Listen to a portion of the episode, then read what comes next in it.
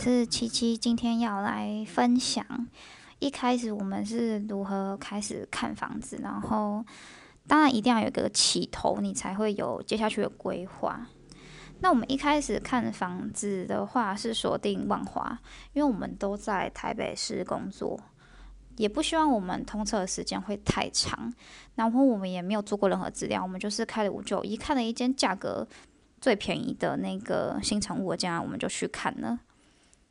那印象很深刻的，因为我跟我男朋友就是长得蛮像小孩子的，一进去的话代销就是看起来就是哦，你们是首购这样子，那你们预算会到吗？或者是你们谈完之后，是不是父母还要再来看过一遍？那那个代销其实还不错，他就是很有耐心跟我们讲说，哦，你们是首购的话，你们的头期款准备的怎么样啊？那你们后面贷款要怎么付啊？怎样的利率啊会比较好啊？那你们的需求呢是两房还是三房啊？然后你们想要怎样的坐向？那还有没有高楼层或低楼层需求？那个时候第一次看的体验感还蛮好的，就觉得很像代销，也没有想象中的可怕，或者是网络上说的很夸大这样子。那非常感谢那个代销，让我们开启了后面看房子的旅途。那当然，万华的价钱，我跟我男朋友以首购，然后要自己买，没有任何资助下是有一点困难，所以我们后来还是锁定了新北市，希望就是在跟台北市大概就一个桥的距离这样子。那后来有看了几个区域，大概是永和啊、中和啊，或是三重。以前的人看房子还蛮讲求地缘性，但其实现在我跟几个朋友讨论之后，其实还好。主要是大家都希望进捷运啊，离自己的工作地方近啊，希望附近的生活机能是好的啊，可能有一些家乐福啊，或者是百货公司啊，或者是公园啊等等的。那你锁定好自己的区域之后呢，你就可以去看看自己需要预售屋啊，或是中古屋、新城屋，有大概就是这三种，你可以去做选择。那我们今天就是想探讨一下预售屋，我自己买的是预售屋，因为我没有很急迫的一定要住，因为我跟我男朋友都还没有小孩子，所以也还好。我们现在是在外面租房子，租的是顶家。那预售屋的话，其实有分你跟建商买，或者是建商外包给代销，你去跟代销谈，或者是你去接别人买好的预售屋。那当然就是中间，如果你透过的层级越多的话，别人就是也需要赚钱，因为他提供他专业的服务。如果你去找中介的话，你可能就需要付他中介费。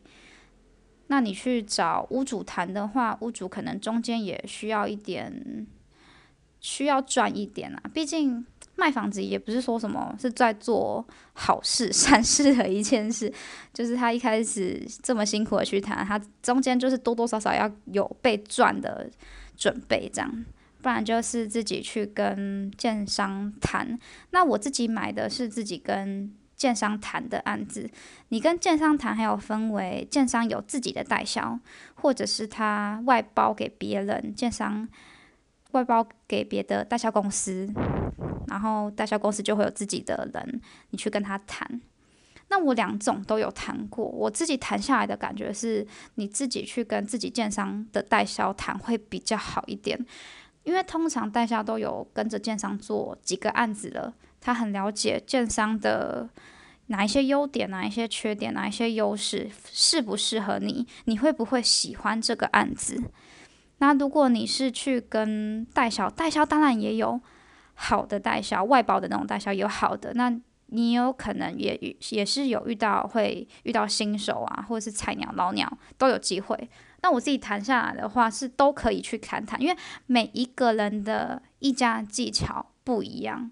所以谈下来的结果也不太一样。我觉得这是我自己买预售，我觉得这是非常困难的一件事，尤其是首购。首购在关于议价技巧之后再分享，我们后面是如何慢慢培养我们的议价技巧。那三重有一个有一个建设新豪建设，它的销售方式非常特别，不二价，我还蛮喜欢的，但是。它就是一起一起一起涨上来。我跟我男朋友去看的时候，已经是第五期，就蛮后面的。其实有点后悔，嗯，觉得说，诶，是会是不是早一点看，或是早一点买，我们就可以买到，就是我们不用花那么多时间去议价的案子。但，我看房子的时候，就有一个看房子的网友也跟我分享说，人生没有后悔药，所以就是过去就让它过去吧，就是重新再谈就可以了。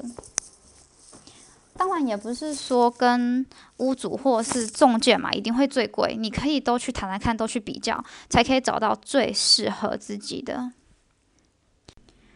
那预售屋有非常多要注意的细节。我跟我男朋友第一次买就是买预售屋，我们从买之后，然后到他盖盖盖，大概要三年左右。那当然，这三年中间，建商还是会不停的在去买啦。那我们一开始是有做资料，说可能预约早鸟，或者是先给他定金啊，把那个房型定下来啊。看第一天去拿到的价格可能会比较好一点。我会说，可能是因为我那个时候也说，哎，大家大家说早鸟会比较优惠，我就开案第一天去谈。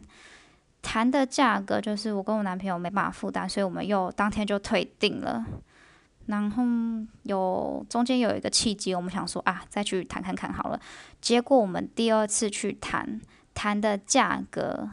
比我们第一次去谈价格还要便宜，然后我那时候就觉得说，天哪，不是说早鸟都比较便宜吗？而且我跟我男朋友也都非常有诚意，就第一次去我们就可能给他个十万啊，我们要订这个房型，开案的时候开价的时候赶快跟我讲，然后我们就来议价，议价之后如果价钱 OK，我们就可以直接买这样子。所以早鸟真的有比较便宜吗？或许跟后面可能卖了一年啊，或是三四个月比。真的会比较便宜，但是是最便宜的。我还是觉得要挑那个建案那个时候卖的最淡的时候去买，因为他可能每个月都有一些交我压力，每个月可能要卖二十间啊、五十间啊，就不知道他们当初跟建商谈的自己的成果，每个月的卖压是多少。所以我觉得最便宜的时候应该是去挑那个案子，现在人最少、最没有人买。能谈到的价格的 range 就就越来越大。还有一种就是人家说，在这个案子要结案，或是他接待中心要拆的时候，你可以去杀看看余屋，说不定余屋的价钱也可以比较好杀一点。可能因为他们急着要结案，或者是怎么样的。但我自己啊，我自己的经验是觉得。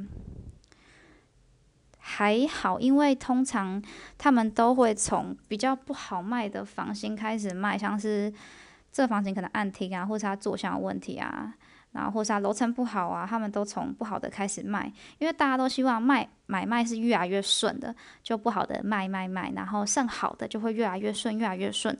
所以通常你去看案子啊，他们可能会跟你讲说。哦，我们低楼层没有了，我们中低楼层都没有了，只剩高楼层。但高楼层景观也比较好，楼层也比较高，所以单价会比较高。你愿意接受吗？这样子。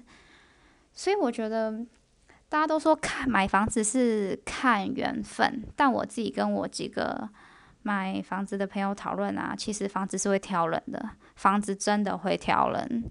你可能你当时出的这个价代销不卖，但后面有人出了这个价。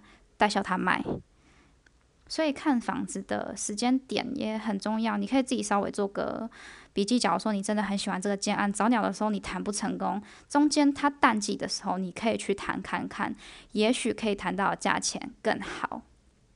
OK，那我今天就分享到这里。有关于预售屋更多的要注意的事项，就下次再分享喽。大家再见。